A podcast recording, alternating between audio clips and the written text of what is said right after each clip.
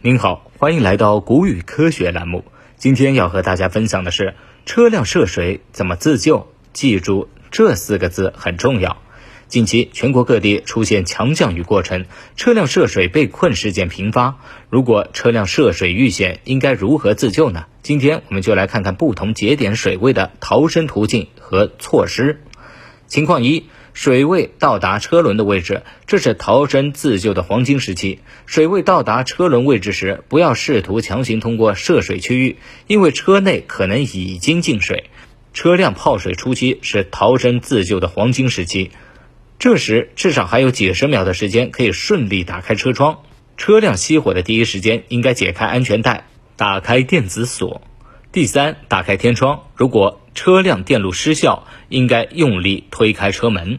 很多人开门是撞，这是非常错误的。记住，一定要持续的用肩膀去顶，才能顶开。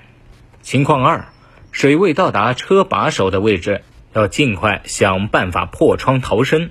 由于汽车电路系统短路，导致电动车窗无法下降，门锁自动上锁，水压也会导致车门无法开启。这时需要想尽一切办法破窗逃生。消防员建议，一定要在车窗上常备安全锤等砸窗设备。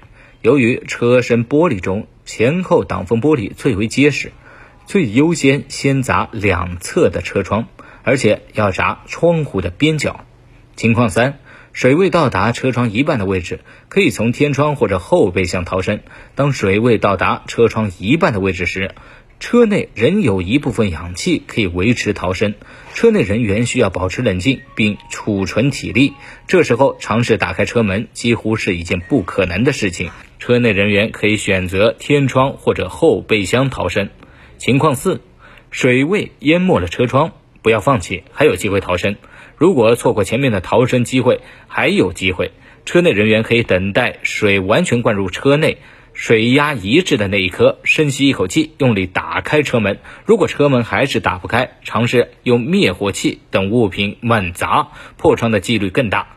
逃出后迅速游向水面帮助。好了，最后总结一下，就是四字诀窍：一是打，抓住逃生自救的黄金时间，打开车门车窗逃生；二是砸。如果无法打开车窗车门，要利用身边一切可以利用的物品，想方设法砸开车窗。三是快，保持冷静，尽快行动，切勿惊慌。